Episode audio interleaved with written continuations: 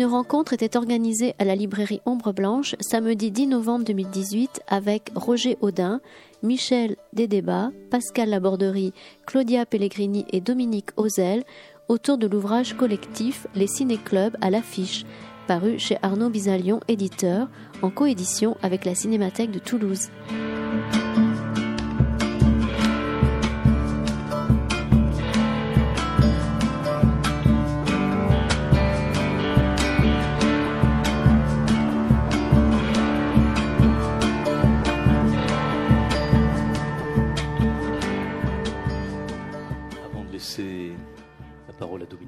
Va présenter tous ses, invités avant cet échange autour de ce très beau livre, témoignage, livre d'histoire, les ciné-clubs à l'affiche. Quelques, quelques mots d'accueil.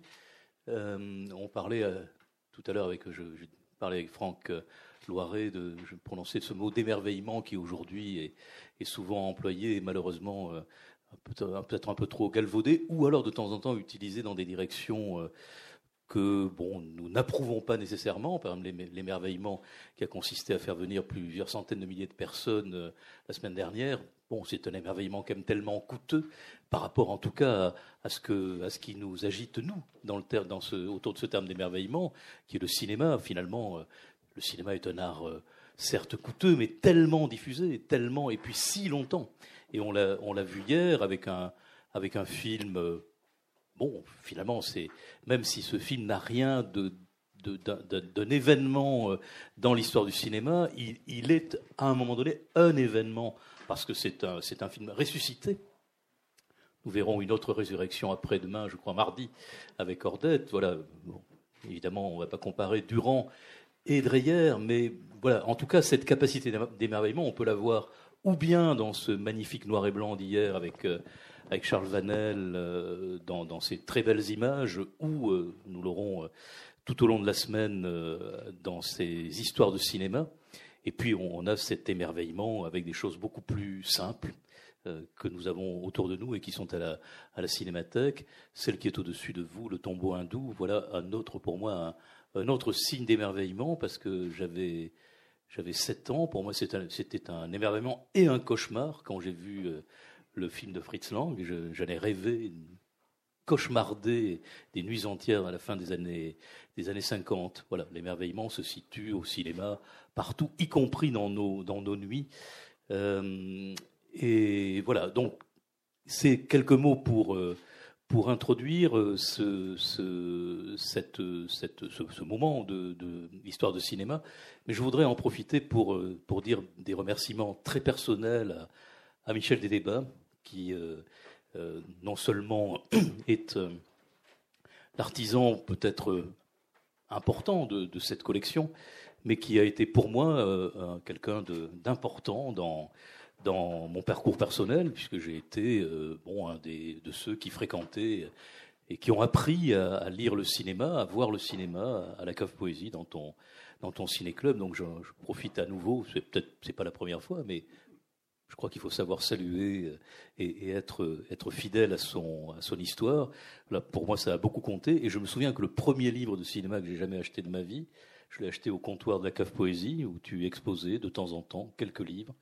Ah oui, bah oui, tu vois, tu n'as pas le souvenir. Pourtant, de Caligari à Hitler et euh, l'écran démoniaque de Lothar Eisner. Je les ai découverts, tous ces deux livres que tu avais euh, exposés sur le comptoir à l'entrée. Voilà, ce sont mes deux premiers livres de cinéma avec le, livre de Sadoul que j'avais acheté dans une librairie. Et, ces livres de cinéma sont peut-être pour moi parmi les premiers jalons de ce qui a constitué à la fois ma bibliothèque et puis peut-être euh, l'ouverture à ce métier que je fais maintenant depuis 43 ans. Voilà, donc je vais laisser Dominique euh, être peut-être moins, je sais pas, peut-être moins personnel, mais merci Michel, merci à tous, merci à ceux pour ce travail euh, et, cette collection. Donc c'est à toi, tiens, je te laisse le, oui, bonjour. Ben, on est ravis d'être d'être là. Hein. C'est dans le cadre du, festival Histoire de cinéma hein, qui a démarré hier à la Cinémathèque et qui se poursuit encore pour pour quelques jours. Et justement, euh, à l'occasion de ce festival et euh, via euh, cette collection d'affiches que, que Michel a, donnée à, la Cinémathèque, on, a, on s'est dit que ces affiches, elles racontaient des histoires de cinéma et que c'était peut-être une bonne idée de les réexposer, puisqu'il y avait déjà eu une exposition il y a, il y a quelques années qui avait eu un, un certain retentissement. C'est vrai que ces affiches avaient interpellé les, les visiteurs. Et on s'est dit que ça serait bien de refaire une exposition et puis aussi de réfléchir un petit peu sur toutes ces affiches d'un point de vue artistique, archivistique, sémiologique. Et euh, il y avait un projet de livre qui traînait dans, dans des cartons depuis, depuis quelques années, euh, qui avait été euh, initié donc par le co-directeur de, l'ouvrage, Pascal Laborderie, et puis voilà, par, la magie, je dirais, euh, du, travail de, tout un chacun, voilà, ce livre existe, il est sorti hier, et, on est très heureux de, de permettre à ces affiches maintenant euh, d'aller au-delà de l'exposition dans une cinémathèque ou dans d'autres lieux, mais aussi de faire euh, aussi hein, d'être un objet d'étude et, aussi sur la cinéphilie, sur la ligue de l'enseignement et, plein de choses. Alors, je vais présenter les personnes qui sont là. Je vais commencer par euh, une personne très importante, c'est Claudia. Claudia qui est documentaliste au centre de recherche de, de Balma et qui est chargée euh, de la collection d'affiches et qui s'occupe également des expositions. Et c'est elle, avec son, son collègue Vincent, qui a euh, organisé l'exposition que vous pouvez voir euh, à la Cinémathèque rue du Thor. Ici, une autre sélection d'affiches. Alors, ce sont que des originaux, hein, ces, ces, affiches qui sont exposées. Et au Kron Plaza également. Donc, à l'issue de cette rencontre, on pourra euh, se promener, faire quelques mètres et aller voir encore d'autres, affiches. Alors, Michel, il a été euh, un, peu présenté par donc Christian. Hein. Tu as dirigé le service audiovisuel de la Ligue de l'enseignement de la Haute-Garonne jusqu'en 95 et euh, tu as encadré les stages régionaux de la Ligue en Midi-Pyrénées. Tu as créé donc le ciné-club de la cave Poésie euh, et euh, en 75 celui du cratère. Et d'ailleurs, il y a des photos du, cratère dans, le livre. Tu as coordonné 17 ciné-clubs sous le label Ciné-club associé. Et tu as fondé Cinéfol 31 qui a réuni 50 communes de département et l'objectif, donc, c'était de, réduire un peu les déserts cinématographiques. Donc voilà, tu es, quelqu'un qui a, euh, qui a comme ça donné à, plein de gens cette passion, cette fougue et cette envie de vivre le cinéma. Ou, euh, euh, voilà. Donc, euh, et puis, tu es le créateur de la plupart de ces affiches que tu as données à la Cinémathèque, voilà quelque temps, et on va, on va un petit peu en reparler. Roger Audin, qui nous a fait le plaisir de collaborer à l'écriture de, l'ouvrage. Hein. Vous êtes professeur émérite des sciences de la communication à Paris 3 Sorbonne Nouvelle et euh, vous avez euh, dirigé l'Institut de recherche en cinéma et audiovisuel de 83 à 2003. On le sait, vous êtes fondateur de l'approche sémio-pragmatique avec des publications qui font autorité. Hein. Alors moi, je me rappelle de Cinéma et production de sens chez, chez Colin, qui est un peu une, une Bible et puis plein, plein d'autres publications. Et euh, maintenant, vous êtes, alors vous êtes intéressé au cinéma documentaire, donc vous serez euh, dans, quelques semaines à, Inédit, où la cinémathèque sera présente également. Et euh, vous travaillez actuellement sur d'autres formes de cinéma entre guillemets amateur, et notamment ce cinéma qui se fait sur téléphone mobile. Donc voilà, là aussi, les affiches, ce sont des affiches uniques, qui ne sont pas, je dirais, des affiches imprimées. Et est-ce que le cinéma fait sur un téléphone, c'est aussi un autre type de cinéma un petit peu atypique, on pourra en reparler. Et Pascal Laborderie, euh, maître de conférence en sciences de l'information et de la communication à l'université de Reims, Champagne-Ardenne. Tu es historien de l'éducation populaire euh, par le cinéma et tu es sémiologue des films éducatifs et tu as euh, publié quelques ouvrages, hein, dont euh, un ouvrage sur le cinéma éducateur dans l'entre-deux-guerres et euh, aussi, tu as euh, collaboré à un bel ouvrage collectif, La Ligue de l'enseignement et le cinéma, euh, qui est sorti en 2016. Un bel ouvrage. Et d'ailleurs, la Ligue de l'enseignement a été un partenaire très important justement pour la réalisation de, cette, de cet ouvrage. Alors, juste trois petits mots sur la Cinémathèque de Toulouse, hein, qui évidemment a la chance d'avoir cette collection d'affiches. Hein. Alors l'an dernier, elle a accueilli 93 000 spectateurs. Hein. Elle mène évidemment au-delà de la programmation une politique de conservation et de valorisation du patrimoine.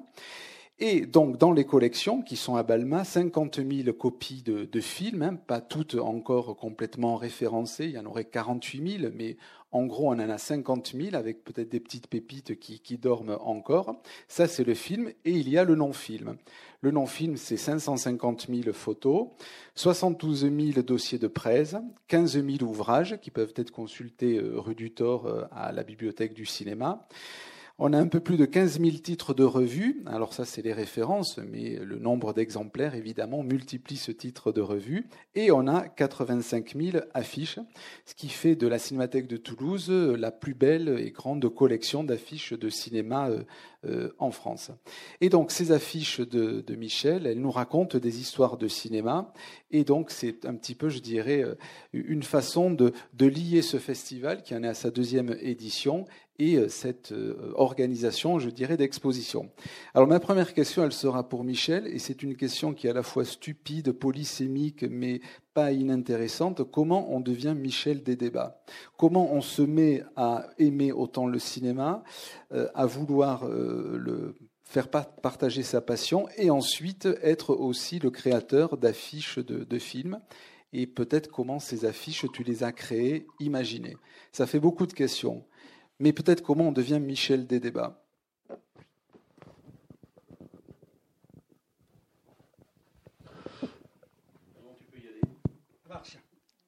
D'accord.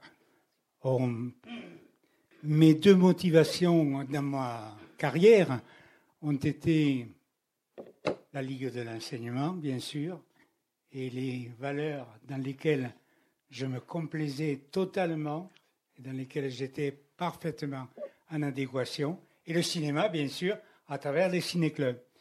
Mais le cinéma, pas n'importe comment. Les ciné-clubs, c'était autre chose. Les ciné-clubs, c'est, ça rejoint l'éducation populaire. Et l'éducation populaire, on sait que c'était le point d'achoppement de la Ligue d'enseignement, puisque euh, qui dit éducation populaire dit d'abord maillage important du territoire. C'est pour ça que le 16 mm a été adopté pour les ciné-clubs, parce que ça permettait plus de malléabilité, d'aller dans les villages. C'est ça, le maillage de la Ligue est quelque chose d'important. Euh, pouvoir aller partout, pouvoir amener la culture partout. Donc, euh, les ciné-clubs euh, répondaient tout à fait à cet objectif.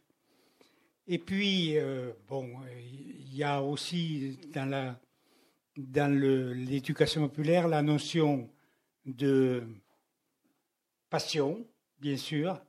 L'article que j'ai fait dans, le livre s'appelle Les ciné-clubs, de points, une passion partagée. Donc, effectivement, la passion est également un des facteurs de, de l'éducation populaire. Donc, qui dit euh, euh, éducation populaire dit aussi bricolage.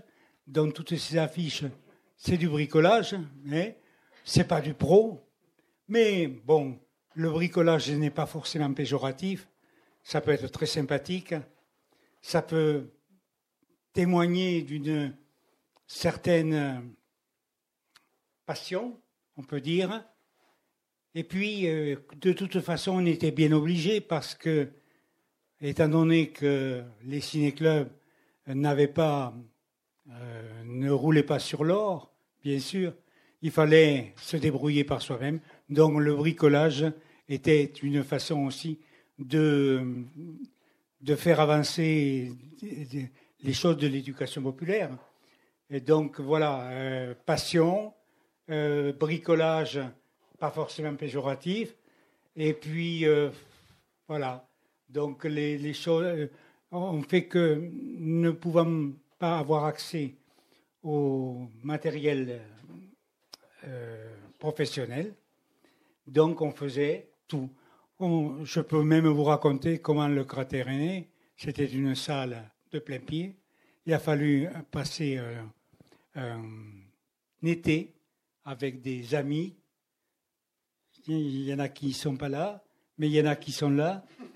Hein?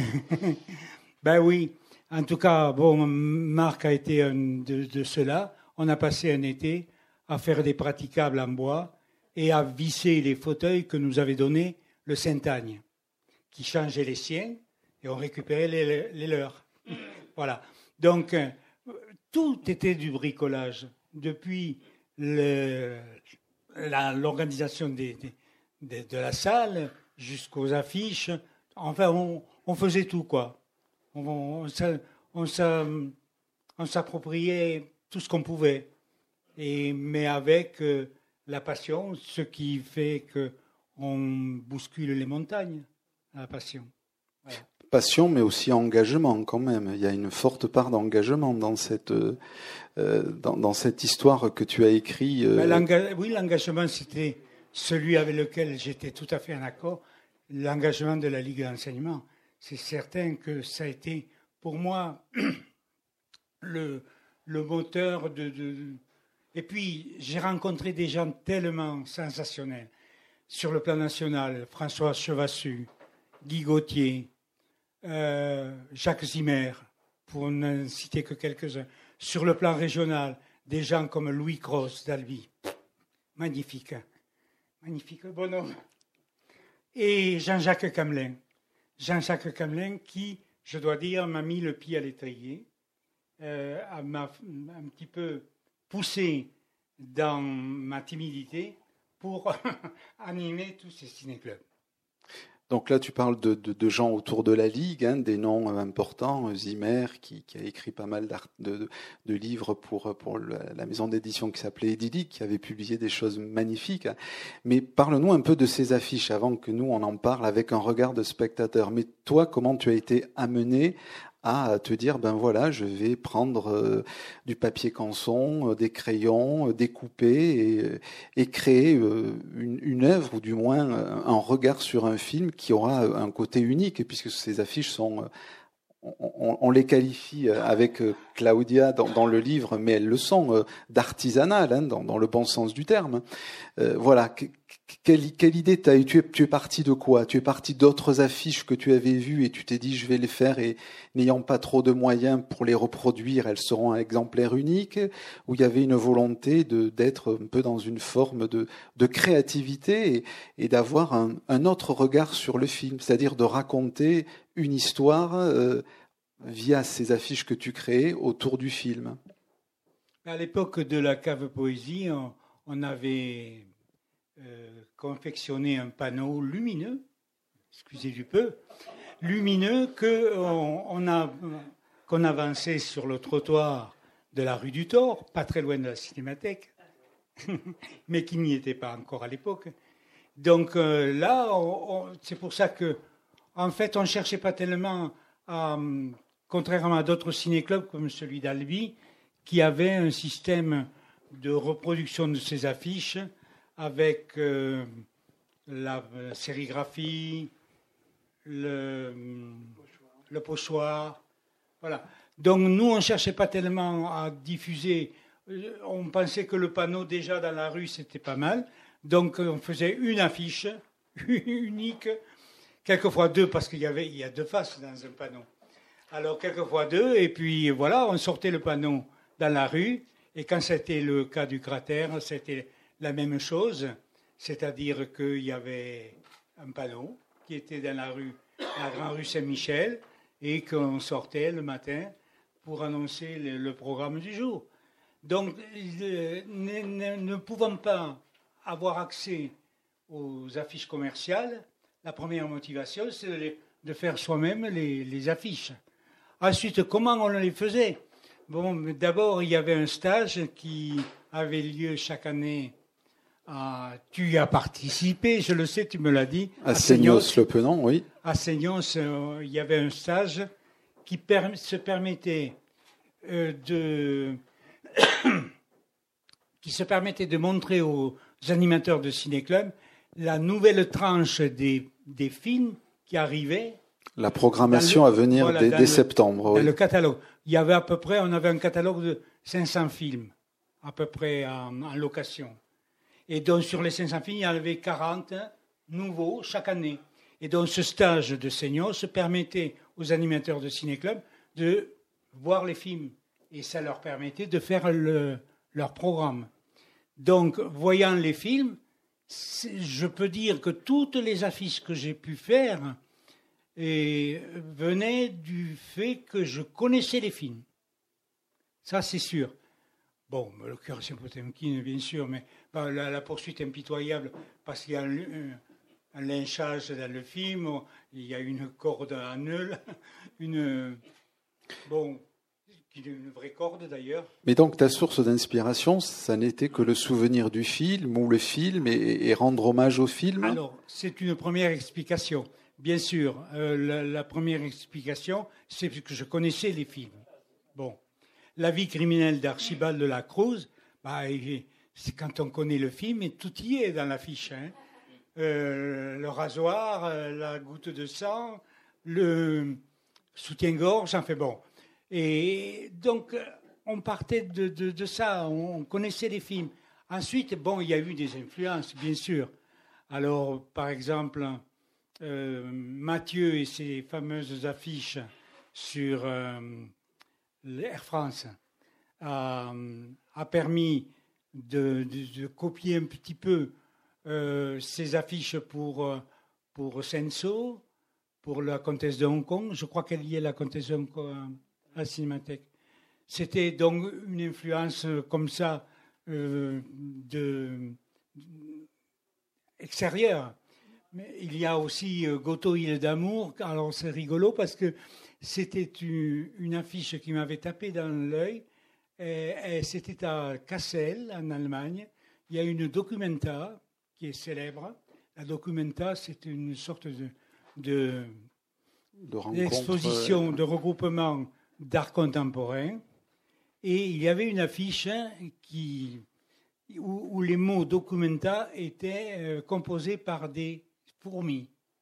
Et comme dans Goto, il y a beaucoup de, mouches, ceux qui connaissent le film, il y a, beaucoup de mouches, j'avais euh, transformé le, titre Goto par, euh, comme dans la documenta, par des mouches qui remplaçaient les fourmis. Après, il y a eu d'autres influences. Il y a eu des influences d'affiches commerciales. Z, c'est une, copie de l'affiche commerciale. Euh, par contre, non, quand même, il y a assez peu d'influence de, d'affiches commerciales. C'était. En fait, il fallait avoir un peu d'idées, quoi. J'en ai eu un peu. Et tu as surtout eu la bonne idée de conserver ces affiches, parce que ces affiches euh, n'étaient pas vouées à, finir à exposer dans une cinémathèque euh, ou faire l'objet d'une publication, quand toi tu les as imaginées. Et là, je vais me tourner vers euh, Claudia et, lui demander pourquoi ces affiches, donc d'une apparente facture artisanale, sont pour une cinémathèque, et en l'occurrence celle de Toulouse, aussi importante que les affiches dites de patrimoine ou les affiches anciennes Et quel est ton, ton regard sur ces, sur ces affiches? Est-ce qu'il est différent? Est-ce qu'il est, euh, le même? Et, et, quel soin est apporté à la, à la conservation euh, de, de, de, ces affiches? Uniques, il faut le préciser. Euh, alors, ces affiches-là, on sont assez particulières par rapport aux affiches qu'on conserve d'habitude dans des archives de cinéma, où on a plutôt justement l'habitude de conserver les affiches officielles des films, donc euh, les affiches imprimées, celles qui sont distribuées partout en France et donc qui sont partout pareilles. Euh, déjà, une collection d'affiches dans une cinémathèque a un certain rôle vis-à-vis -vis du cinéma, tout simplement, parce que ça complète justement des collections de films euh, donc à côté du film, on a ce que justement on appelle des fois non-film. donc c'est ce qui euh, complète l'intérêt euh, d'une œuvre cinématographique. Mais il ne faut pas oublier non plus que le cinéma n'est pas un art comme d'autres, c'est-à-dire que déjà il a eu un peu de mal à se faire accepter comme art. Et c'est pas un hasard parce que ça touche aussi d'autres, d'autres contextes plus commerciaux et industriels. Ce qui, ce qui fait que le cinéma touche aussi d'autres domaines que l'art à proprement parler. Et par le biais de l'affiche, donc pour retourner à notre sujet, euh, même par rapport à un film, il y a, des valeurs euh, qui s'ajoutent à ce qu'un film raconte et ce qu'une affiche de cinéma raconte tout simplement. Puisque l'affiche, c'est un moyen publicitaire, donc euh, c'est une première communication par rapport à un film pour pouvoir vendre le film. Donc il faut toucher un public, même au-delà, limite, de, l'œuvre cinématographique. C'est pas un hasard que chaque pays fasse ses affiches pour un même film, on communique de façon différente selon le pays et donc selon le public auquel l'affiche euh, s'adresse. Donc, ce à quoi une cinémathèque s'intéresse, ce n'est pas seulement le cinéma en termes d'art euh, à proprement parler, donc d'œuvres cinématographiques, mais aussi tout ce qui gravite autour du cinéma. Parce que de fait, le cinéma est aussi une pratique, donc assez populaire, et de comment on profite de ces œuvres, c'est pas que, euh, que contexte strictement artistique. Et, c'est pour ça donc que ces affiches-là, à différence des affiches euh, traditionnelles, on va dire euh, ceux qu'on a l'habitude de conserver dans des cinémathèques, rajoutent aussi la valeur d'une pratique liée au cinéma qui n'est pas témoignée justement par, par d'autres types de, supports. On avait déjà eu euh, un autre corpus d'affiches assez unique à la cinémathèque, donc c'est les affiches de façade peintes à la main par euh, un affichiste euh, local. C'était juste encore une fois un témoignage d'une pratique de la publicité pour le cinéma qui était les affiches peintes à la main pour les façades et donc qui étaient des affiches uniques qui s'est rajoutées aux affiches officielles et imprimées. Donc, au-delà de la valeur artistique et graphique, de ces œuvres-là, c'est vraiment ce dont elles sont témoignages que euh, ça devient important pour une cinémathèque. Donc, ces affiches-là, en plus du fait d'être magnifiques esthétiquement, parce qu'il faut reconnaître, quand on a été contacté en 2016 par euh, Michel pour ce, euh, par le fait que justement il voulait donner ce, cette collection d'affiches qu'il conservait chez lui à la cinémathèque, on a été intéressé déjà sur le principe, mais en les voyant, je pense que ça a encore plus euh, augmenté notre intérêt vers, euh, vers ce fonds. Donc bien sûr, ça nous intéressait parce que c'était le témoignage d'une pratique des ciné-clubs qui est liée à l'histoire du cinéma au sens large. Et, et, la cinémathèque est aussi là pour, euh, pour témoigner de tout cela. Et donc, je, je, dirais même que le militantisme dont on a pu parler de, de la Ligue de l'enseignement, des ciné-clubs et de toute l'œuvre de Michel pendant pendant ses activités au ciné-club, a, euh, a, eu, a trouvé un, joli aboutissement dans, ces, dans cet acte de Michel de contacter une cinémathèque. Parce que c'est aussi se rendre compte, un moment donné, qu'on conserve des affiches euh, chez soi, parce que ça fait des souvenirs, parce qu'elles sont très belles. On les, on, les, on les offre aux amis aussi. Et puis à un moment donné, on a conscience quand même que ça ne nous appartient pas juste à nous euh, personnellement, c'est pas juste des souvenirs personnels, mais ça fait partie d'une histoire collective. Et donc c'est surtout ça qui m'a touché chez Michel, c'est qu'en 2016, il a contacté la Cinémathèque parce qu'il a senti qu'il y avait un intérêt pour d'autres gens aussi à connaître ce, ce fonds magnifique. Et euh, avec toute sa modestie, parce qu'il n'arrête pas d'être réducteur même sur ses, sur ses affiches. Euh, donc c'est pas du tout pour se jeter des fleurs qu'il a fait ça, mais c'est vraiment, il a été même très étonné qu'on soit intéressé à ce fonds, même si lui il a essayé justement de, de nous le proposer. Il a été vraiment étonné qu'on qu'on soit sincèrement euh, enthousiaste de, de, de conserver ce fonds d'affiches artisanal et magnifique dans les collections de la Cinémathèque. Alors ton article a un joli titre, un feutre, carton, ficelle, du bricolage au patrimoine. Donc là, on est vraiment dans le patrimoine cinématographique, à la fois l'affiche, à la fois les pratiques de ciné-club. Et, euh, et, dans, ton, dans, ton, dans ton article, euh, tu, tu parles aussi de, de cette euh, proximité avec des affiches de certains pays comme la Pologne, comme l'Allemagne de l'Est. Tu peux nous en dire un tout petit mot, euh, cette, cette, similitude euh, que, que euh, tu, trouves hein, avec, avec des exemples précis et, et des preuves à l'appui?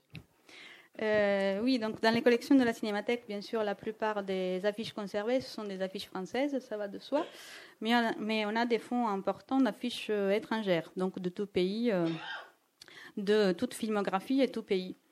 Or, il y a certaines, euh, certaines écoles graphiques de certains pays qui euh,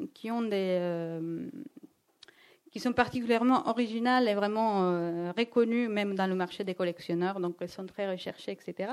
Et c'est vraiment des écoles graphiques qui ont des styles nationaux. Vraiment, on peut reconnaître certaines affiches et reconnaître à quel pays elles appartiennent, plus que dans d'autres pays, parce qu'il y a aussi une homologation un peu dans, pour euh, certains pays et des choses très caractéristiques pour d'autres. Alors justement, parmi ces fonds auxquels je pense, il y a des affiches polonaises, des affiches cubaines, des affiches d'Allemagne de l'Est. Donc les trois sont très présentes dans nos collections. On parle de 400 affiches cubaines, 800 euh, affiches polonaises et 1600 affiches d'Allemagne de l'Est, pour vous donner un peu des chiffres.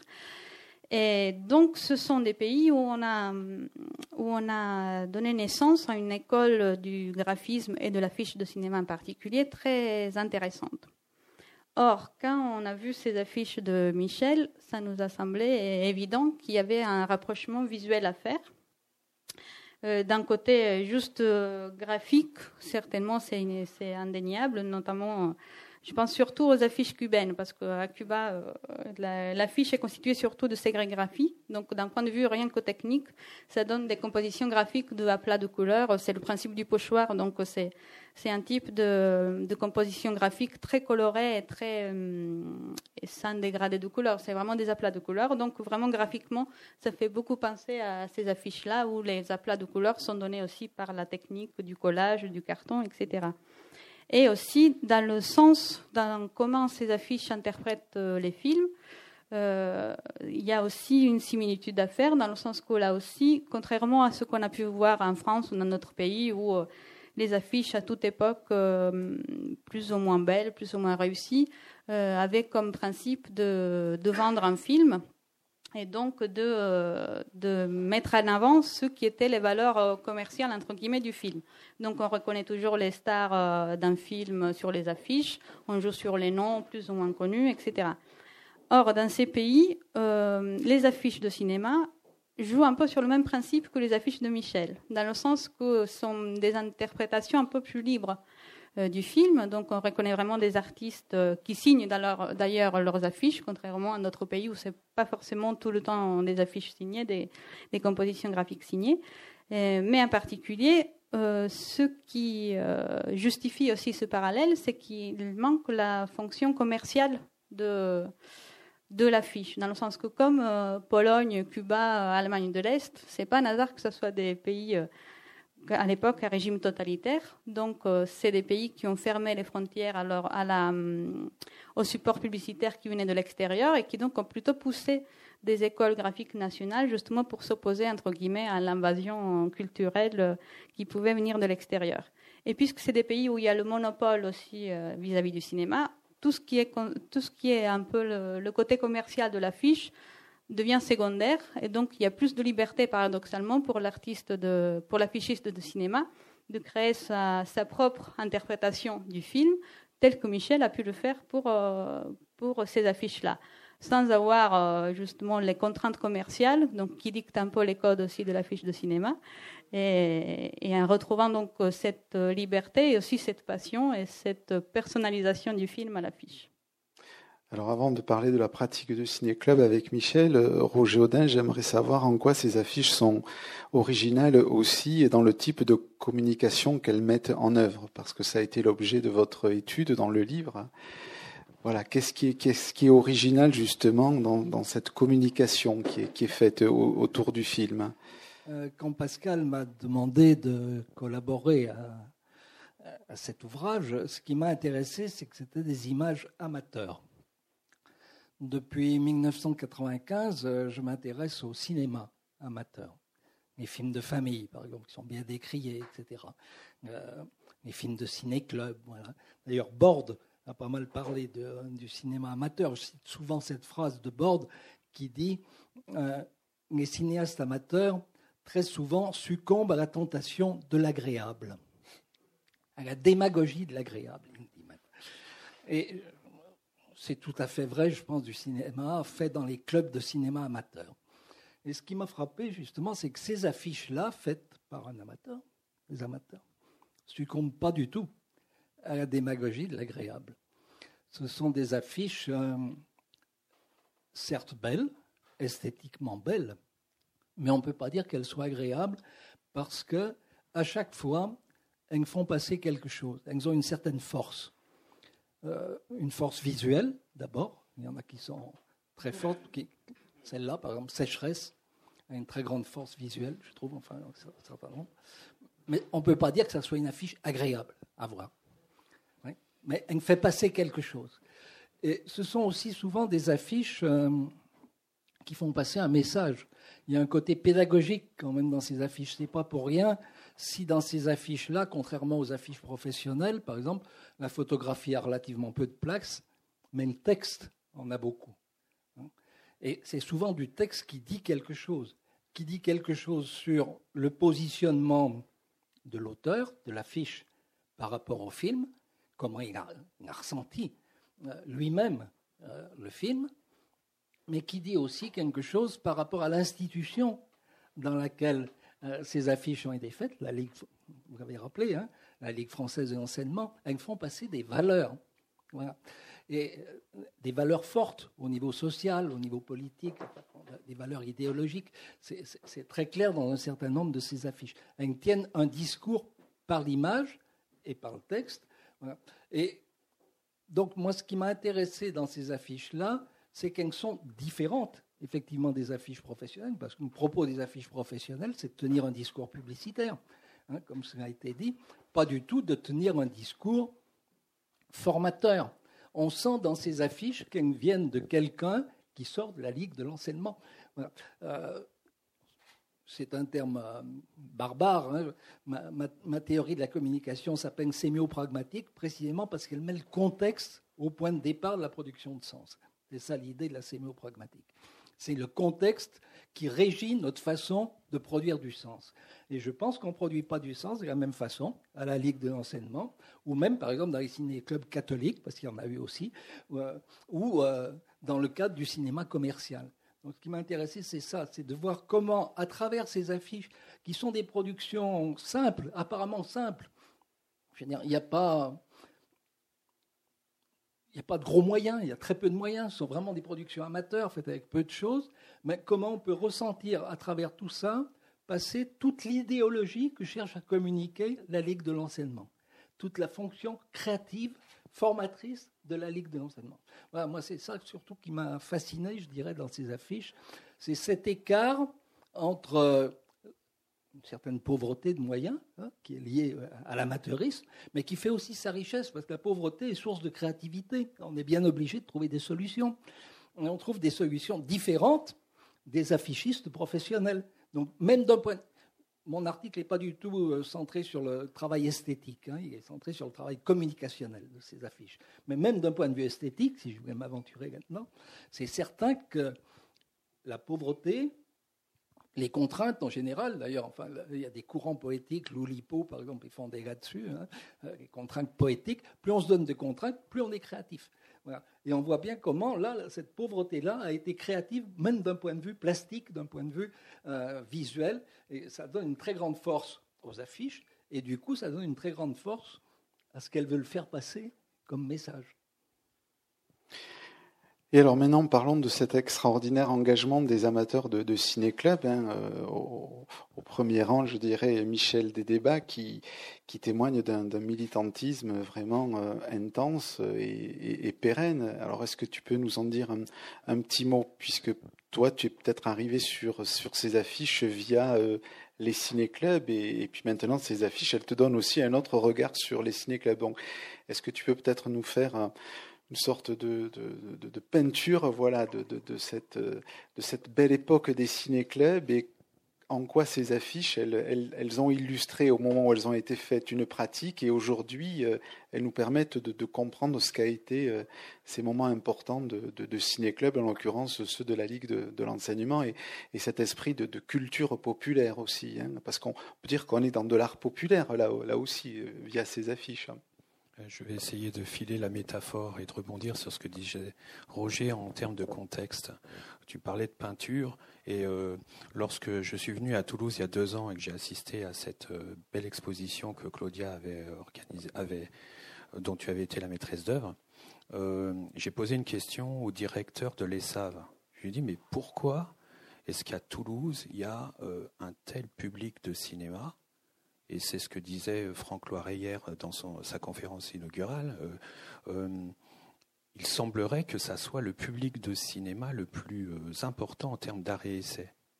Alors le directeur de l'ESAV m'a regardé froidement, en plissant les yeux, il m'a dit Ça date de Lascaux. Comme ça. Alors, je ne vais pas vous faire toute l'historique de Lascaux à Michel des débats.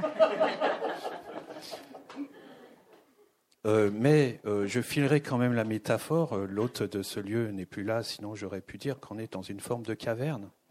J'ai eu le sentiment que Michel des débats s'était toujours reconstruit des, des, cavernes. Le cratère, qu'est-ce que c'est? C'est une caverne.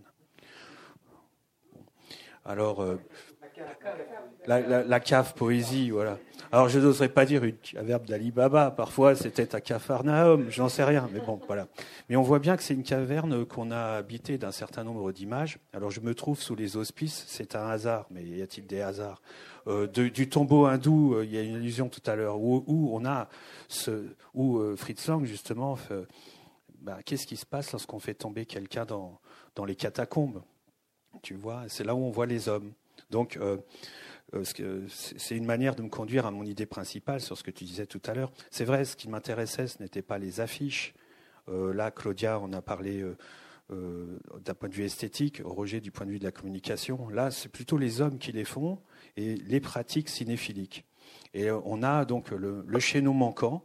On l'a trouvé, ce sont les ciné-clubs, parce qu'effectivement, il est évident que si on fait une cartographie des ciné-clubs des années 50 aux années 80, euh, il y a une forte densité euh, du côté de Toulouse. Et après cette cartographie, il faut peut-être essayer de, sans tomber dans une histoire concurrentielle, ce serait compliqué, pas opposer les différentes euh, fédérations de ciné-clubs, on s'aperçoit qu'il y a quand même aussi des tendances, etc. Alors comment décrire, par exemple, la cinéphilie s'il y en avait une de Lufolaise?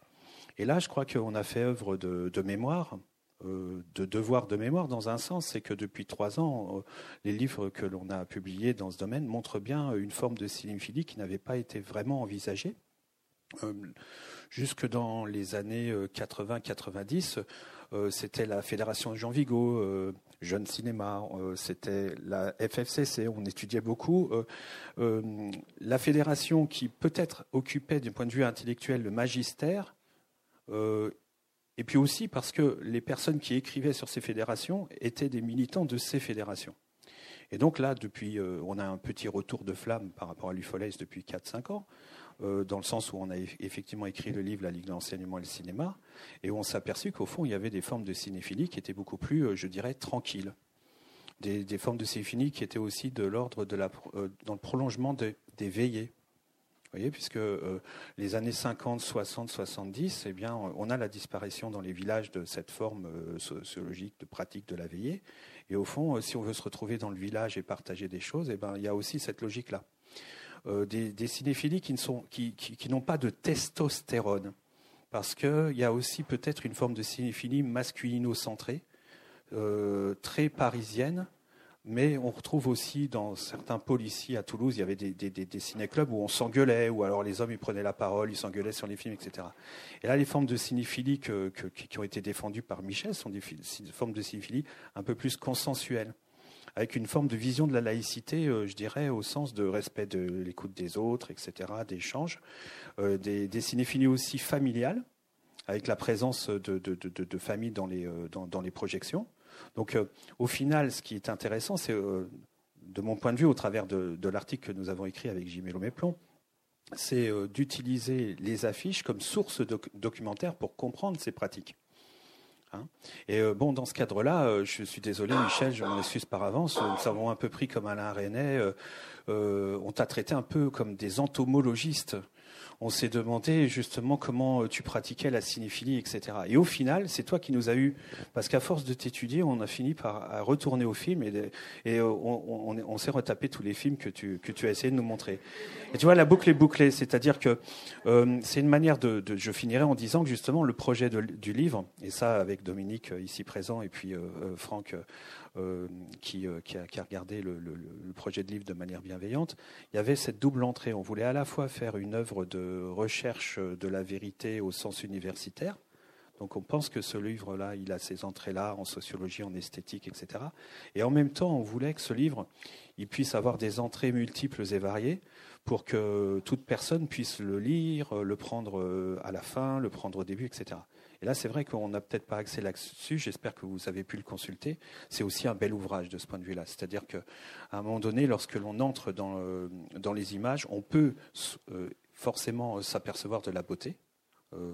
et je crois que c'est laissé aussi à l'appréciation individuelle de chacun. chacun est, forcément libre de s'apercevoir de ça. Roger l'a rappelé. et nous, de notre côté, peut-être que cette approche esthétique, on n'a pas voulu s'en gargariser, si tu veux, Michel. On a plutôt voulu la donner à voir pour que les personnes puissent s'en rendre compte. Hein. Donc, j'espère que justement, ce petit livre va pouvoir courir le monde et faire, et faire aussi œuvre de médiation culturelle. Hein, dans un certain sens. donc, à ce propos, et je finirai par ça à propos de la cinéphilie. Moi, ce qui m'apparaît, et puis ça m'est revenu encore en, relisant le livre, euh, en le parcourant, c'est la densité de l'activité cinéphilique. C'est-à-dire qu'il y a une fréquentation des œuvres qui est extrêmement importante. Et euh, quelque part, vous l'avez dit aussi tout à l'heure de, ce point de vue-là, euh, Michel me disait qu'à Toulouse, c'était un ciné-club par jour. J'ai écrit dernièrement un article qui s'appelle Ciné-Club dans un publictionnaire où j'expliquais que la périodicité d'un ciné-club, c'était généralement une semaine, un mois. C'est vrai, dans les écoles, etc. Mais à Toulouse, vous êtes des forcenés. Euh, donc, on a, on a une pratique, euh, une fréquentation, alors là, des œuvres, là, je suis en train de parler d'esthétique, qui est absolument hallucinante. Et on le retrouve aussi dans le paquet d'affiches que tu, que tu as livrées à la Cinémathèque, que tu as donné, que tu as légué à la Cinémathèque, comment dit-on? Légué Déposé, déposé, voilà, voilà. Quel est le, C'est donné, non, non, non, c'est donné. C'est un don, voilà. Il y en a qui donnent leur sang, il y en a d'autres qui donnent leurs affiches. Euh, et, et euh, donc on a, on a tu, tu, le disais quoi, 200 affiches, 200. tu les as comptées. Voilà, donc le, le livre en représente environ 70. Euh, qui ne sont pas toutes des belles affiches. On a fait exprès, ça je le précise, de bien montrer tout euh, le, euh, le, côté amateur de la chose au sens artisanal, mais parfois maladroit, fait sens pour nous parce que c'est une forme de cinéphilie où ce qui importe, c'est moins l'écrit, la critique que le faire ensemble. Donc, euh, quand Roger parlait de valeur de la Ligue de l'enseignement, là, effectivement, on est en plein là-dedans. C'est-à-dire que l'idée, c'est aussi d'associer les différentes personnes du ciné-club. Il y a celui qui, euh, tient le projecteur, il y a celui qui va faire l'affiche, il y a celui qui fait la caisse. Et donc, on a euh, cette dimension collective qui fait qu'effectivement, ta, ta, modestie en prend un coup lorsqu'on te, te, parle de tes affiches, parce que c'est éminemment le collectif qui prime dans cette démarche, ça c'est évident. Et donc, je crois que ça, c'est une des clés euh, de cette ouverture sur le monde qui a été qui a constitué les ciné-clubs à l'époque euh, de l'âge d'or des ciné-clubs, euh, qui était que, que, tu as, que, tu as connu. c'est cette capacité qu'ont eu les, les, militants, les adhérents, à ensemble pouvoir construire un, dispositif de médiation culturelle, pour, parler, pour, pour employer un terme barbare, d'une d'une grande densité et en même temps d'une grande qualité, je dirais, intellectuelle, tout en essayant de euh, le donner au plus grand nombre. Et j'ai dit que je finirais par ça, mais j'ajouterai encore justement que ça, euh, ça permet de, de nous éclairer aujourd'hui sur une question qu'on se posait en tant qu'historien ou sociologue sur euh, l'histoire du cinéma, à savoir que les thèses qui avaient pignon sur rue encore dans les années 80-90, c'était les suivantes à propos de l'éducation populaire, c'est que c'était une éducation populaire qui se serait faite sans le peuple. L'idée, c'était que voilà, c'était les petits bourgeois qui faisaient euh, des films, qui les passaient à la FCCC, mais qu'au fond, les, fils d'ouvriers, il n'y avait pas de mixité sociale, et qu'au fond, l'éducation populaire n'aurait pas rencontré le peuple. Sauf que euh, les études qui disaient cela se fondait sur euh, des sources qui étaient complètement biaisées, puisqu'on étudiait que les ciné-clubs parisiens, ou alors certains ciné-clubs de la FFCC qui effectivement allaient dans ce sens-là. Mais il, faut, rappeler que d'un point de vue euh, quantitatif, les ciné-clubs de l'UFOLET, c'était 90% des ciné-clubs. On était sur de l'ordre de 5000 ciné-clubs sur toute la France, avec un public qui était de l'ordre de 8 à 9 millions de personnes. Et dans ce panel-là, on va dire, il y avait beaucoup de ciné-clubs scolaires. Alors, qu'on peut critiquer d'une certaine manière, parce que les, les, ciné-clubs scolaires sont des ciné-clubs contraints. Je me souviens, j'ai assisté à un ciné-club de pensionnat. Alors, il n'y avait rien d'autre à faire le vendredi soir au lycée. Si vous voulez, on ne pouvait même pas regarder la télé. Alors, qu'est-ce qu'on faisait? On allait au ciné-club. Vous voyez ce que je veux dire? Donc là, la, notion de volontariat, on était plutôt dans la prise d'otage, quoi. On ne pouvait pas sortir de la grotte, voilà. Mais, donc, euh, euh, ou alors, euh, donc les ciné-clubs scolaires, c'était aussi tous les jeudis, on passait une bobine de, la première bobine du, Tibre du Bengale, et puis on se faisait tous les jeudis, comme ça, pendant six, semaines, le Tibre du Bengale et le tombeau hindou.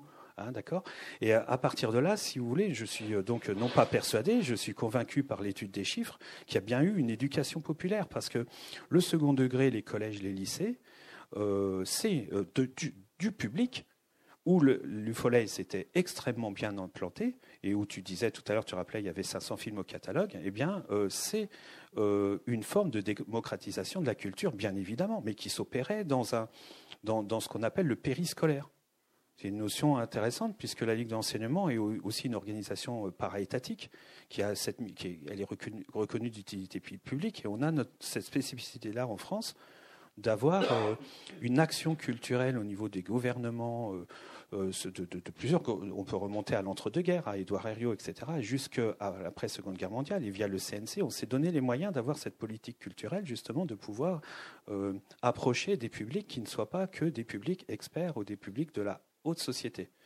Et donc, euh, est-ce qu'aujourd'hui, cette mission-là est toujours bien remplie En tout cas, à Toulouse, j'en suis certain. Ne serait-ce qu'hier, je me suis dit, ouais, quand on a vu le, film qui est passé hier, il n'y avait qu'à regarder le public, il y avait aussi une mixité sociale. Donc voilà. Mais c'est sans doute euh, ce genre de dispositif euh, que, Michel a, essayé de mettre en œuvre pendant plus de 20 ans euh, qui, devrait nous inspirer encore aujourd'hui. J'ai essayé de faire le plus court possible. Donc évidemment, ces affiches, il faut les voir. Hein. elles sont exposées à la rue du Thor, quelques-unes ici et d'autres au, au Plaza.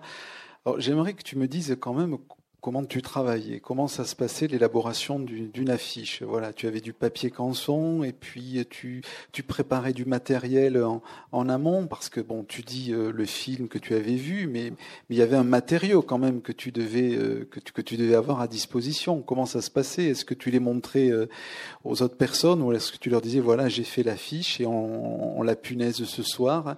Et ensuite, est-ce que ces affiches elles ont un petit peu tourné? C'est-à-dire est-ce que tu voulais proposiez à d'autres ciné-clubs qui présentaient euh, ces films, ou c'était juste pour Toulouse, dans le tableau lumineux dont tu parlais tout à l'heure Alors, bon, euh, le matériau, ben, j'avais un oncle qui travaillait aux papeteries Navarre à Toulouse, dont le papier était fourni par un oncle, et puis ensuite euh, des feutres, et puis tout ce qui pouvait tomber sous, le, sous la main. Quoi. Maintenant, euh, effectivement, ces, affiches, euh, elles ont tourné quelquefois, oui. Les ciné-clubs étudiants qui passaient les films, qui avaient connaissance que je faisais les affiches, me les demandaient. J'en vois un là, Bruno, qui faisait partie d'un ciné-club étudiant. Il fait partie, c'est un des survivants. Il était à l'Arcut, euh, c'est-à-dire la cité universitaire Daniel Fauché, et il était à l'époque où on a créé les ciné-clubs associés, donc avec des ciné-clubs étudiants. On avait un véritable programme, on avait plein de trucs. Et dont les affiches pouvaient tourner, oui. Ce n'était pas le but, hein. mais effectivement, ça pouvait se faire. Je ne me rappelle plus les autres questions. Ben, c'était une, une, des principales questions. Oui. J'en ai une autre pour Roger, parce que c'est vrai euh, que vous êtes euh, le père de la sémiologie euh, pragmatique, on vous a présenté comme tel, mais je crois qu'il y a aussi dans votre démarche quelque chose de personnel, parce que quand je vous ai demandé de participer à cet ouvrage, il y avait aussi le, je dirais, celui qui a participé au ciné-club euh, à Saint-Étienne qui a, réagi à ça. Parce que quand vous avez dit tout à l'heure que c'était en tant que spécialiste du cinéma amateur que ça vous a intéressé, il y a aussi le Roger Audin personnel, je crois. Et est-ce que vous pourriez nous parler aussi de cette époque des ciné-clubs à Saint-Étienne et de cet euh, éclectisme? Ben, c'est bien évident que si je travaille euh, sur le cinéma amateur, sur ce type de production, sur un film documentaire, c'est que c'est lié à mon histoire personnelle. Euh, d'une certaine façon, je suis tombé dans le cinéma à l'âge de 6 ans. Une des premières choses que mon père a fait quand il est rentré de captivité, ça a été de se faire faire une caméra à Saint-Étienne. Il y avait un fabricant qui en faisait, qui s'appelait Urfé. Je pense d'ailleurs que c'est un seul caméra au monde qui a comme euh, nom le nom d'un écrivain, hein, Urfé, l'auteur de l'Astrée. Euh, il a donc euh, s'est fait faire euh, une caméra, Urfé. Et puis, ben, très vite, j'ai commencé à voir des, moi aussi à tourner avec cette petite caméra Urfé, très vite, et à faire du montage, etc. Et à m'intéresser, disons, à, à, essayer de communiquer à travers le film. Et je crois que c'est finalement ça. Je ne crois pas que je sois un cinéphile. Je suis allé beaucoup aller dans les, dans ciné-clubs, mais ce qui m'intéressait, c'était de, voir comment on communiquait effectivement à travers le cinéma. Et l'intérêt du ciné-club, c'est qu'on ne communique pas seulement, c'est pas seulement le film qui communique, c'est les gens qui communiquent entre eux. Euh, ce qu'on n'a pas dans une salle de cinéma euh, habituelle, quand même. Je veux dire, c'est la grande différence avec une salle de cinéma habituelle. Donc, le, les ciné-clubs, Saint-Étienne a eu une des premières cinémathèques hein, de, France, 1925 euh, par la première cinémathèque. Et puis il y a eu énormément, le mouvement des ciné-clubs a été très très important. Tous les ciné-clubs ont été représentés hein, dans la région stéphanoise. J'ai eu cette chance-là. Il y avait en même temps aussi Jean Dasté au niveau du théâtre. Enfin, c'était une ville qui était à l'époque très très active au niveau, euh, au niveau culturel. Il y avait donc des ciné-clubs de, de FFCC, et évidemment aussi des ciné-clubs catholiques, hein, puisque à Saint-Étienne, il y avait euh, des représentants de Langage Total, qui est un grand organisme euh, catholique qui, dans les écoles, faisait même faire des films aux gamins. Euh, bien avant que ça se fasse au niveau maintenant, on, enseigne le cinéma à l'école, etc. on a mis en place des enseignements. Mais dès, les années 60, dans les écoles catholiques, dans certaines écoles catholiques, on faisait faire en 9-5 des films aux gamins. Il y en avait sur Saint-Étienne, il y avait Charles Rambaud notamment, qui a écrit d'ailleurs un certain nombre de livres euh, d'éducation, disons, euh, au cinéma, comment faire des films, mais aussi comment voir des films. Donc voilà, j'ai baigné dans ce mouvement de des ciné-clubs et aussi des clubs de cinéma amateur. Si je travaille sur le cinéma amateur, c'est aussi parce que très vite, mon père m'a entraîné dans les clubs de cinéma amateur. C'est là où j'ai pu vérifier que Borde avait raison avec la démagogie de l'agréable, quand même. Euh, voilà. Parce que c'est vrai que ce qui se fait dans les clubs de cinéma amateur, il faut que ça soit tout beau, tout gentil, enfin tout va bien, etc. Alors il y avait des concurrents, le cinéma indépendant, par exemple à Bordeaux, les cinémas militants. Il y a d'autres formes de cinéma amateur que ce cinéma des clubs. Donc j'ai baigné aussi dans ces mouvements et dans les querelles entre ces mouvements très vite. Alors ça m'a évidemment beaucoup aidé dans mon travail euh, sur ces objets-là. Euh, et je veux dire, quand, on m'a proposé de travailler sur ces affiches, c'est quand même assez unique, hein, des affiches faites par des amateurs. C'est une façon aussi d'approcher le cinéma que je trouve euh, extrêmement séduisante, l'approcher par le faire. On peut faire des films, c'est une chose, mais on peut aussi faire de l'analyse de film, parce que c'est finalement de l'analyse de film que vous avez faite, par l'image. Faire une affiche, c'est analyser le film. Ça demande même une analyse extrêmement précise euh, du film. Alors, une analyse subjective, d'ailleurs, comme toute analyse, d'une certaine façon. Et après, il y a tout le travail d'essayer de communiquer ce que l'on a ressenti au film donc ce n'est pas seulement l'analyse, mais c'est aussi communiquer aux autres. C'est ça, une, affiche, c'est faite pour, pour être vue par un grand public. C'est peut-être la différence aussi avec le cinéma amateur, qui est vu dans, un, dans les petits clubs, dans un réseau très limité, où le film de famille est vu dans la famille, c'est tout. Mais quand on fait une affiche, c'est pour qu'elle soit vue par un public. Et donc, il faut se poser la question quand même, euh, justement, du public, comment je m'adresse au public? Voilà, donc, ce sont, toutes ces questions-là qui sont à la fois des questions, je dirais, euh, sociales, euh, idéologiques, mais aussi pour moi des questions théoriques, puis c'est lié à ma réflexion sur la, sur la communication. Voilà, comment est-ce que, dans un contexte donné, on est amené à faire ce type de production, pourquoi, comment ça marche, etc., qui m'a qui m'a intéressé. Voilà, euh, j'ai eu la chance, c'est vrai, d'être à Saint-Étienne à la bonne époque. Hein. Euh, voilà. Et cette cinéphilie, elle, naît d'une jeunesse et, d'un âge euh, d'enfance. Je vais juste lire un tout petit extrait de ce que tu as lu parce que c'est vraiment magnifique. C'est Jaco de Toulouse quand on te lit, c'est pas Jaco de Nantes. Hein. Euh, durant les grandes vacances, la maison et le jardin de mes grands-parents étaient ainsi pris d'assaut par une quinzaine de gosses. Le cinéma était pour moi une source d'inspiration.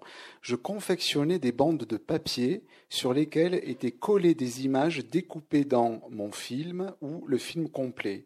Les bandes passaient dans une lucarne aménagée dans une plaque cartonnée qui faisait office d'écran, lequel était inséré dans une vieille caisse de pommes ornée de rideaux qui s'ouvrait comme dans les salles de Toulouse, le tout éclairé par une ampoule électrique, un vrai théâtre en miniature. Ainsi les enfants du village étaient-ils conviés à découvrir mon cinéma et à écouter les histoires que je leur racontais pendant que les images défilaient dans la lucarne écran de ma caisse de pommes. Plus tard, après l'acquisition d'un vieux phonographe, les récits furent accompagnés de musique. Toute la famille, amusée par notre inventivité, était devenue complice. Un de mes oncles, qui travaillait aux papeteries Navarre à Toulouse, fournissait le papier. Ma grand-mère, qui était couturière, fournissait le tissu et cousait des pendrillons et des rideaux. Quant à mon grand-père, il surveillait l'électricité. Une grange avait été transformée en salle de cinéma à l'entrée était disposé un panneau sur lequel on punaisait l'affiche du film qui allait être proposé. Donc là, la boucle était bouclée. Tu imaginais le spectacle, tu le présentais et tu tu l'animais. Donc là, c'est, c'est, fabuleux, quoi. De... Oui. Tu, tu, peux nous en dire un petit peu plus? Tu as, tu as des souvenirs? Alors, c'est ces, rouleaux de papier, ils sont à la cinémathèque pour l'instant. Ils n'ont pas été donnés ni déposés, mais ils sont là. Bon, peut-être qu'ils sont dans, un des bureaux de la cinémathèque, mais tu peux nous en dire un petit peu plus. Tout à l'heure, Roger Audin nous, m'expliquait que ça correspondait un petit peu à un dispositif qui s'appelait dispositif unique, qui était une forme de, lanterne magique sur bande de papier. Je crois que c'était fait. Voilà, c'était espagnol hein, comme invention, je crois. Voilà. Donc tu avais, euh, tu avais imaginé quelque chose qui, euh, voilà. Est-ce que tu peux nous en dire un petit peu plus sur ces spectacles euh, style Jacques Demy, Jacques de Nantes hein? On est tout à fait là. oui. Oh ben, elles ont disparu toutes ces bandes. C'est dommage, mais bon, je ne sais pas pourquoi. On en a retrouvé quelques-unes, on les a données. Mais ah, c'est une belle information. Oui, oui, oui. devant témoin. je plaisante. En tout cas, il faut que je trouve mon Agnès Varda pour faire Jaco, comme tu dis, de Toulouse ou de Saint-Lys. Oui, si éventuellement vous avez des questions. Hein. Alors évidemment, euh, c'est un peu frustrant. Vous n'avez peut-être pas consulté le, ce livre, hein, qui, est, qui, est, quand même assez bien, bien illustré avec pas mal de textes. Il faut voir ces affiches, il faut les voir de près pour, pour voir le, le détail, hein, et puis le travail sur la typographie, la couleur, euh, les matériaux dont parle beaucoup euh, Claudia dans, dans, son article. Mais si vous avez des des questions, on peut tout à fait essayer d'y répondre. Et ensuite, on pourra aller visiter ailleurs euh, les, lieux sur lesquels euh, sont exposées ces, affiches euh, encore pour, quelques, semaines. Il faut en profiter. Oui, je, oui. je voulais intervenir auprès de mon ami Michel Dedeba. Ce qu'il vient de dire là, beaucoup de collectionneurs l'ont connu. mais je voudrais lui poser une question parce que dans les ciné-clubs que vous décrivez, que j'ai connus dans ma jeunesse évidemment, est-ce que, Michel, euh, le fait d'avoir voulu faire tes affiches toi-même ne, dépend pas du fait que dans le cinéma non commercial, qui avait un statut très strict, il était interdit d'utiliser les, affiches commerciales. Alors je pense que c'est peut-être ça qui t'a incité à, faire des affiches par toi-même et que, j'ai connu car à l'époque où, où, nous avons travaillé ensemble euh, amicalement. Donc euh, c'est peut-être ça qui t'a décidé à faire des affiches toi-même, euh, puisqu'on ne pouvait pas utiliser les affiches commerciales. Ben oui, bien sûr, je l'ai dit, c'était interdit d'utiliser le matériel commercial pour tout ce qui est du cinéma non commercial. Parce que les ciné-clubs faisaient partie de ce qu'on appelle le cinéma non commercial. Donc, les affiches commerciales n'étaient pas autorisées. Effectivement, c'est ce qui a, nous a à faire nous-mêmes. De toute façon, on se faisait tout alors. On ne faisait pas les films, mais on faisait tout. Enfin, tu le sais quelque, de, ton côté, euh, Maurice. C'était la belle époque des, pionniers. En tout cas, le cratère, qui c'est qu'il a euh, euh, installé sur le plan 35 mm C'est toi? Pas tout seul. Avec Pascal Cherrier hum. Ah ouais Nous avons commencé au cratère par du, par du 16 mm, avec un vieux Bellewell que tu as connu. Oui. Ensuite, nous sommes passés au 35. Et maintenant, bien sûr, c'est le numérique. Euh, voilà. Mais le numérique, c'est différent. Pour moi, ce n'est pas le cinéma que j'ai connu. Oui, en fait, c'est. Pour répondre à ta question, ça rejoint tout ce qu'on disait concernant le, le fait soi-même. On faisait les affiches comme on faisait tout, tout le reste, sauf les films, bien sûr. Quoique Louis Cross disait, c'est bien de décortiquer les films, mais il faut avoir envie aussi de les remonter par moments. Et c'est comme ça qu'il avait créé ces stages de réalisation de films à Albi. Et que lui-même avait fait des films.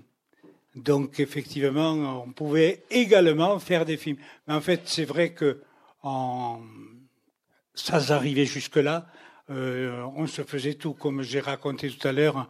Bon, le, le cratère, c'était une salle où on a tout fait à l'intérieur. Tu le sais, Maurice, tu y étais. Et je vais vous raconter aussi à la cave poésie. Euh, Christian parlait dans quel, euh, dans quel, euh, enfin là où il, quand il était étudiant, il venait à la cave poésie où on était donc en alternance avec le théâtre et qu'il avait vu, il m'avait raconté qu'il avait vu l'heure des brasiers, quatre heures de projection sur des, des, chaises, de jardin, qui étaient bancales parce que le sol était en terre battue. Alors, en plus. Donc, c'est vrai qu'on avait l'habitude de tout se faire. Donc, les affiches, bon, qu'à cela ne tienne, on ne peut pas avoir les affiches, bon, on va les faire. On va se les faire soi-même, puis voilà. Donc, euh, oui, c'était une des raisons pour lesquelles on, a fait les affiches. Ah, peut-être en attendant une autre question, juste, je, rebondis sur ce que tu dis, parce que j'ai beaucoup aimé, évidemment, le côté, comme tu disais, ou amateur ou bricolage. Mais en fait, ce qui est venu aussi euh, entraver le bricolage, c'est que les commissions de sécurité n'admettent pas le bricolage. Aujourd'hui, la convention, c'est la convention. C'est-à-dire qu'il y a des règles et on ne peut pas les excéder. Et je veux dire que ça, c'est un vrai problème aujourd'hui pour, euh, on va dire, une forme de liberté que l'on se donnerait, une liberté correspondante à ses moyens. C'est-à-dire qu'aujourd'hui, ce que tu as fait, d'une certaine façon, ce que nous, nous avons fait, on va dire dans nos 20 premières années avant que les, commissions ne nous tombent sur la tête, euh, ça n'est plus possible.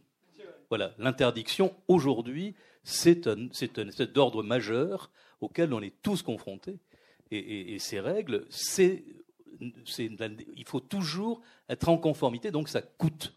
Voilà. on ne peut pas démarrer sans avoir au départ les sommes nécessaires pour subvenir à, bah, cette réglementation.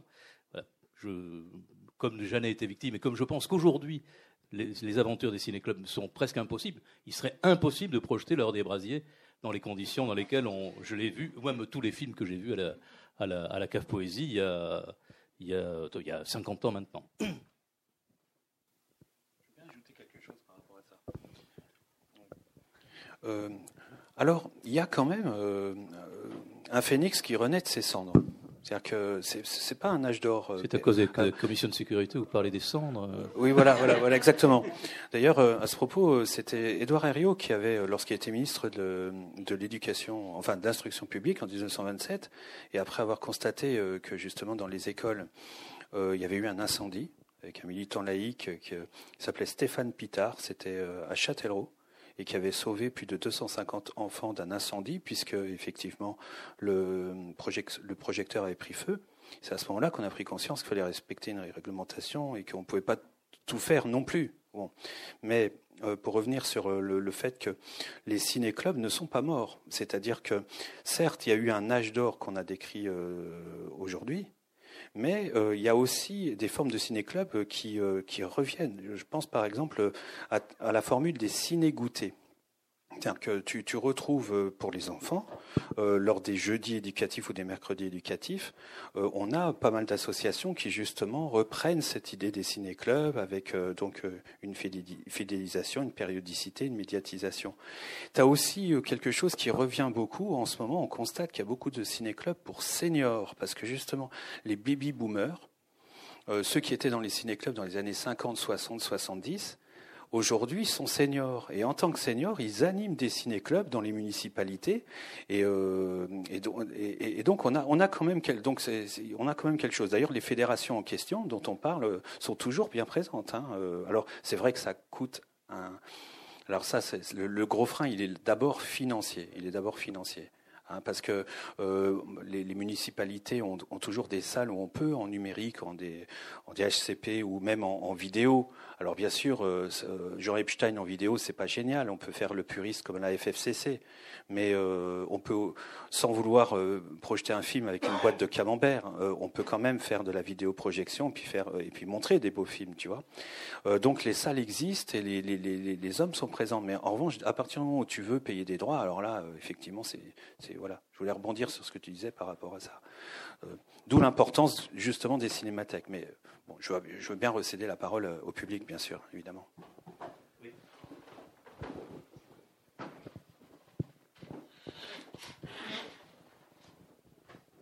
Bonjour Michel.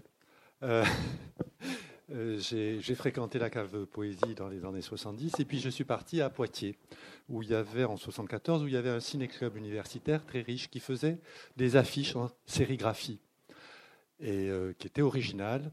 J'en ai volé quelques-unes parce que euh, alors voler une affiche c'est un acte à la fois courageux et, très facile, puisqu'elle est obsolète, on la vole après qu'elle n'a plus de, valeur, puisque la date est passée.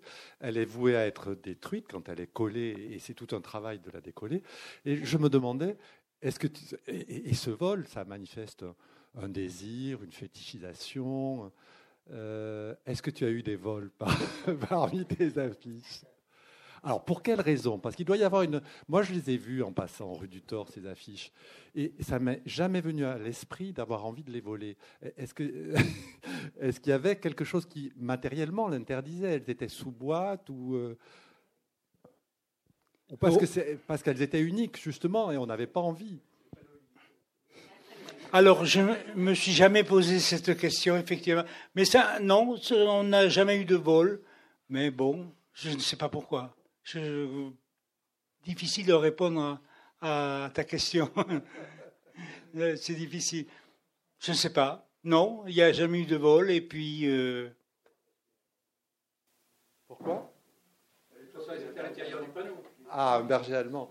Non, mais c'était très passant, c'est la rue du Thor. Et, puis, c'est pas comme les affiches qui sont collées sur des murs. C'est l'aspect unique et, et seul lieu. Parce que, en même temps, c'est vrai qu'elle pouvait taper dans l'œil de collectionneurs. Il n'y avait pas de collectionneurs d'affiches de cinéma. non. À cette époque-là, je pense qu'il n'y avait pas. C'est pas du tout.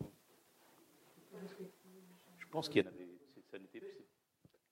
Moi, j'ai volé ma première affiche à 17 ans, en 1967, euh, euh, sans savoir pourquoi. Sauf que l'escalier du cinéma était vide.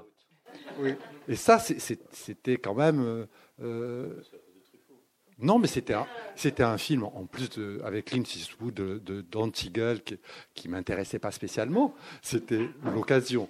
Alors, j'avais l'impression de constituer le début d'une collection. Elle doit être à la Cinémathèque de Toulouse, évidemment, parce qu'à un moment, ça, a dû m'encombrer. Euh, celles de, de Poitiers, en revanche, je pense que je les ai toujours il faudrait que je vous les donne. Ah oui, parce que c'est la cérémonie d'Oshima, ils avaient fait quelque chose de très beau, La folle de Toujane. Euh, je, je prenais des films qui, qui m'intéressaient en même temps. Est-ce qu'il y a encore Oui, une ah, oui, il y en a. question? Parlez bien dans, dans le micro.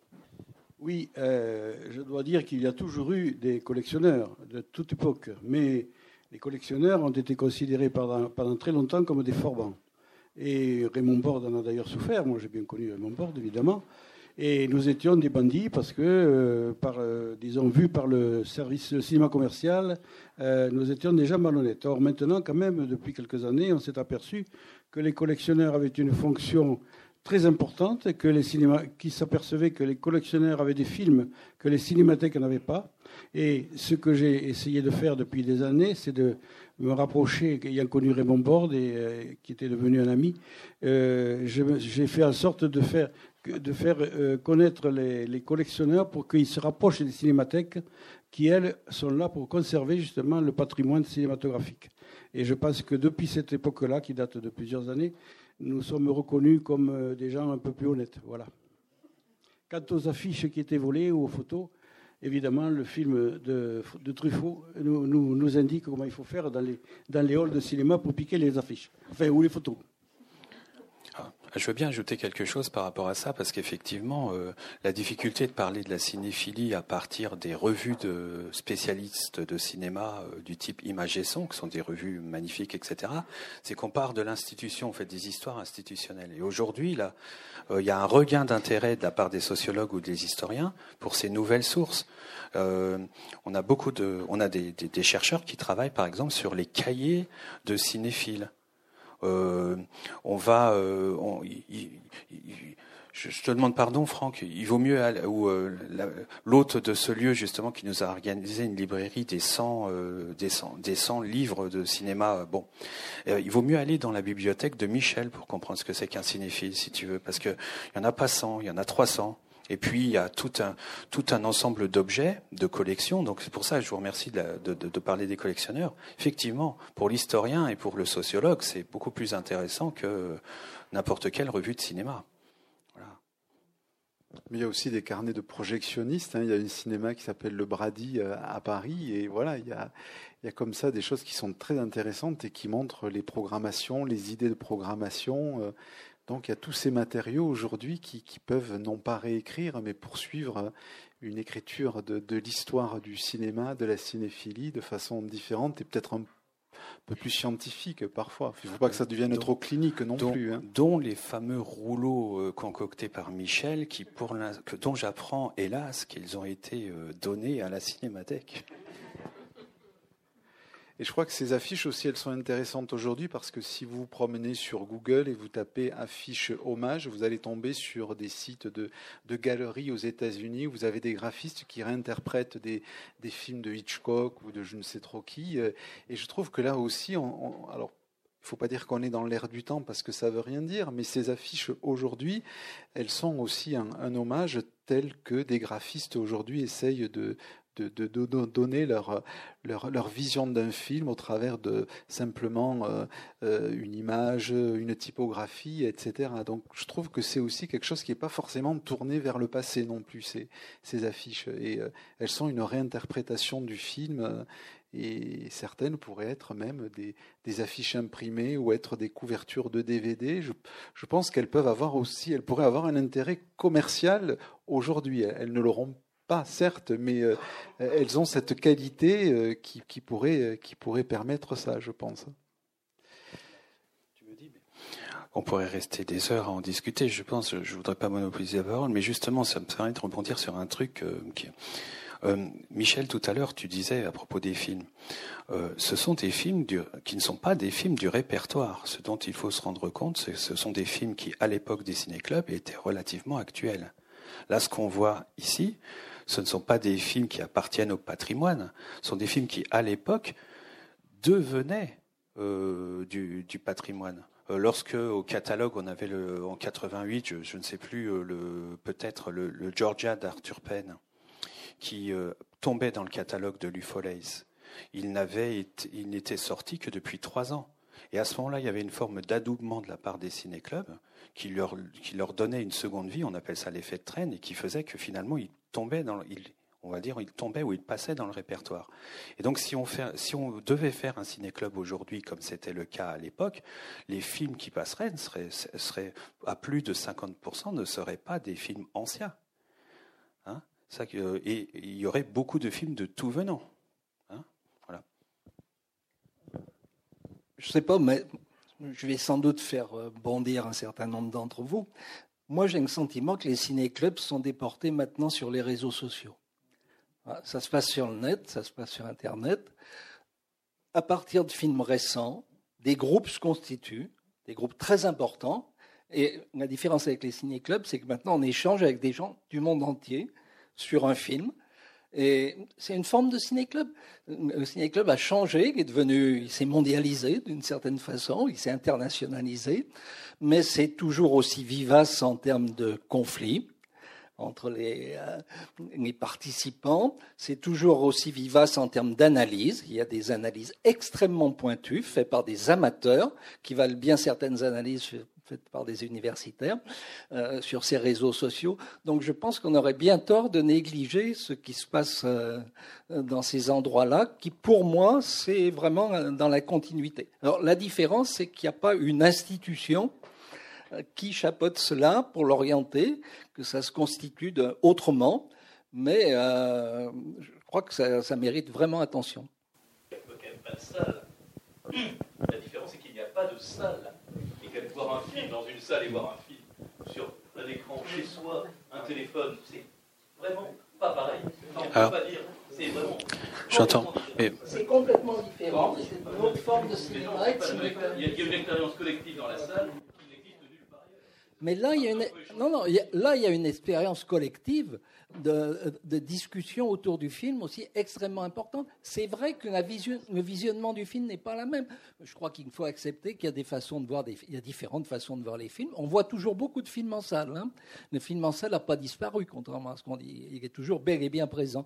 Mais on en voit sur d'autres appareils, euh, les tablettes, les téléphones portables, son ordinateur, etc. Ce sont d'autres façons de voir le film. D'ailleurs, euh, je ne suis pas certain que, pour quelqu'un comme moi, par exemple, qui suis né avec le, film en salle, je n'ai aucune difficulté à voir des films sur mon téléphone portable. Et je pense que j'y trouve à peu près le même plaisir. Alors j'ai plusieurs explications à ça. C'est que j'ai commencé à voir du cinéma sur une visionneuse qui était grande comme ça, qui était une visionneuse Super 8 qu'avait acheté mon père, qui était plus petite qu'un paquet de cigarettes. Donc depuis le début, j'ai l'habitude de voir des, films sur un tout petit écran. La deuxième raison, c'est quand on a intégré en soi, moi c'est ce que j'appelle euh, les espaces de communication interne, intégré en soi l'espace du cinéma, on peut se constituer une espèce de bulle, de bulle imaginaire et tellement focalisé sur son écran de téléphone portable que finalement, ça ne fait pas une si grosse différence avec le film en salle. Alors j'entends qu'il y a des désaccords, mais euh, effectivement, je me suis posé cette question-là en, écrivant un article de dictionnaire sur la notion de ciné-club, en essayant de, trouver les différents thèmes. Et je, m'inscris euh, en vrai avec ce que dit Roger Audin. L'ingrédient fondamental, c'est la convivialité. C'est ce qui a été euh, c'est ce qu'a dit Franck Loiret hier.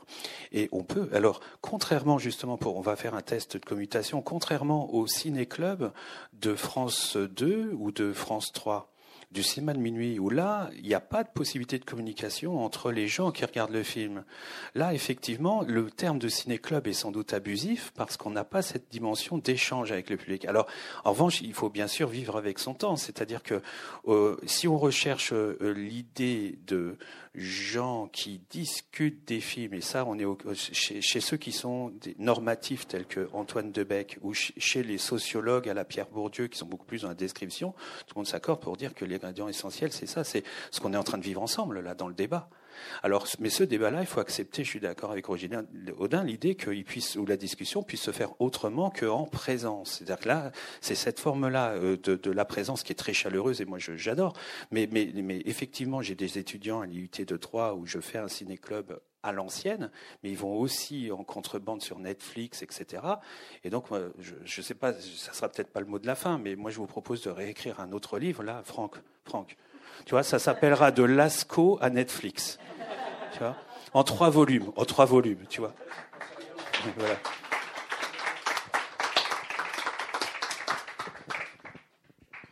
Est-ce qu'il y a une autre question avant qu'on conclue? Oui. Je me demandais juste, Michel, s'il fallait nécessairement aimer les films pour pouvoir en réaliser l'affiche. Autrement dit, est-ce qu'il y a des affiches dont vous n'avez pas aimé le film? Non, par contre, il y a des affiches que je n'aime pas. Une autre question avant qu'on conclue?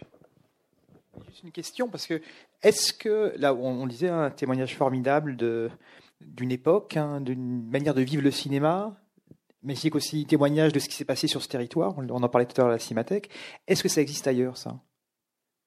Est-ce qu'il y a d'autres endroits en France où on a le, même, euh, les mêmes traces de cinéma et de ciné-club, d'histoire de ciné-club, d'héritage de ciné-club Je ne sais pas si à Saint-Etienne, est-ce que ça existe, ça? Dans les ciné-clubs, euh, jamais, je n'ai jamais eu connaissance d'affiches faites par des amateurs, enfin des non-professionnels, dans les ciné-clubs de, Saint-Étienne. Donc on n'a pas ce type de traces. On a en, revanche euh, des dossiers, effectivement, sur les ciné-clubs, enfin, etc. L'histoire des ciné-clubs, on peut l'écrire. Mais euh, ce type de traces, c'est assez unique. En c'est assez. je ne sais pas s'il y en a beaucoup. Hein, ça me paraît. On a fait la recherche. Alors, oui, on a... Alors, euh, comme toute recherche, elle est euh, limitée et elle peut être contrôlée, bien sûr. Mais alors, donc, euh, fondée sur la cinémathèque parisienne, sur cette cinémathèque, il faut savoir que la cinémathèque de Toulouse est la plus importante en matière de non-film et en termes d'affiches. Donc, à partir de là, sur, la France, pas, sur le monde, mais sur la France, c'est effectivement unique. Mais c'est pas pour autant que, Michel, il faut que tu, tes chevilles enflent. Voilà, mais je vous propose de, nous quitter et puis bien sûr d'aller visiter l'exposition rue du Thor et puis euh, sur ce lieu et aussi au Crown Plaza. Je vais juste euh, lire 4-5 euh, lignes qui, concluent ton texte et, qui résument un tout petit peu ce qui vient d'être dit justement et tu, évoques les, les ciné-clubs. Donc je te cite, Quant au ciné-club, toutes les batailles menées depuis les années 1920 ont été gagnées. La première était de rassembler et faire réfléchir les gens sur des enjeux politiques et culturels de la société que nous vivons. La projection collective non commerciale a été indubitablement un moyen de provoquer de telles réflexions.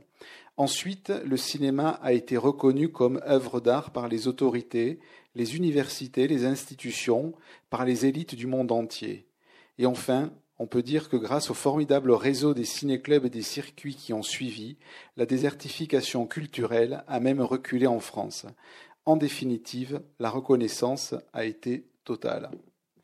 Donc je trouve que c'est des lignes qui concluent parfaitement euh, l'ouvrage, cette démarche aussi, mais, qui sont, mais, qui sont, fortes de, mais qui sont fortes de sens euh, aujourd'hui.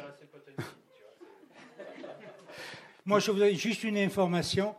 Le cratère, bien sûr, est dans la course aussi. Donc, pour euh, célébrer ce livre, il y aura le 21 novembre, c'est mercredi, je crois. Le mercredi 21 novembre, il y a deux films de l'époque des ciné-clubs qui vont illustrer cette soirée. À 18h, Avoir 20 ans dans les Aurès, qui est le film, un des films les plus diffusés par les ciné-clubs. Et Punishment Park à 20h, oui, à 20h. Punishment Park, qui est le film qui a constitué le premier programme du cratère en 1975. Voilà. Alors je vous convie à venir au cratère qui emporte sa pierre, bien sûr, à la promotion de ce livre que je vous conseille d'acheter. Voilà, merci.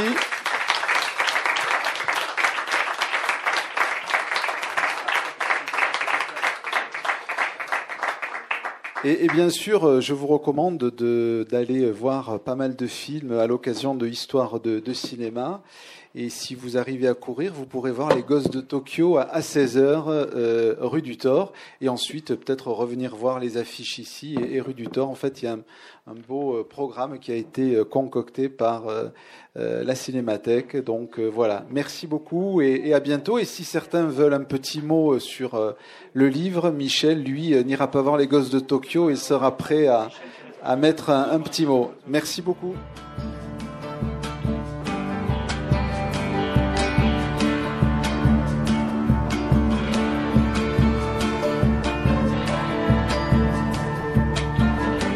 Il s'agissait d'une rencontre autour de l'ouvrage collectif Les Ciné-Clubs à l'affiche, dirigé par Dominique Oziel et Pascal Laborderie, à la librairie Ombre Blanche le 10 novembre 2018.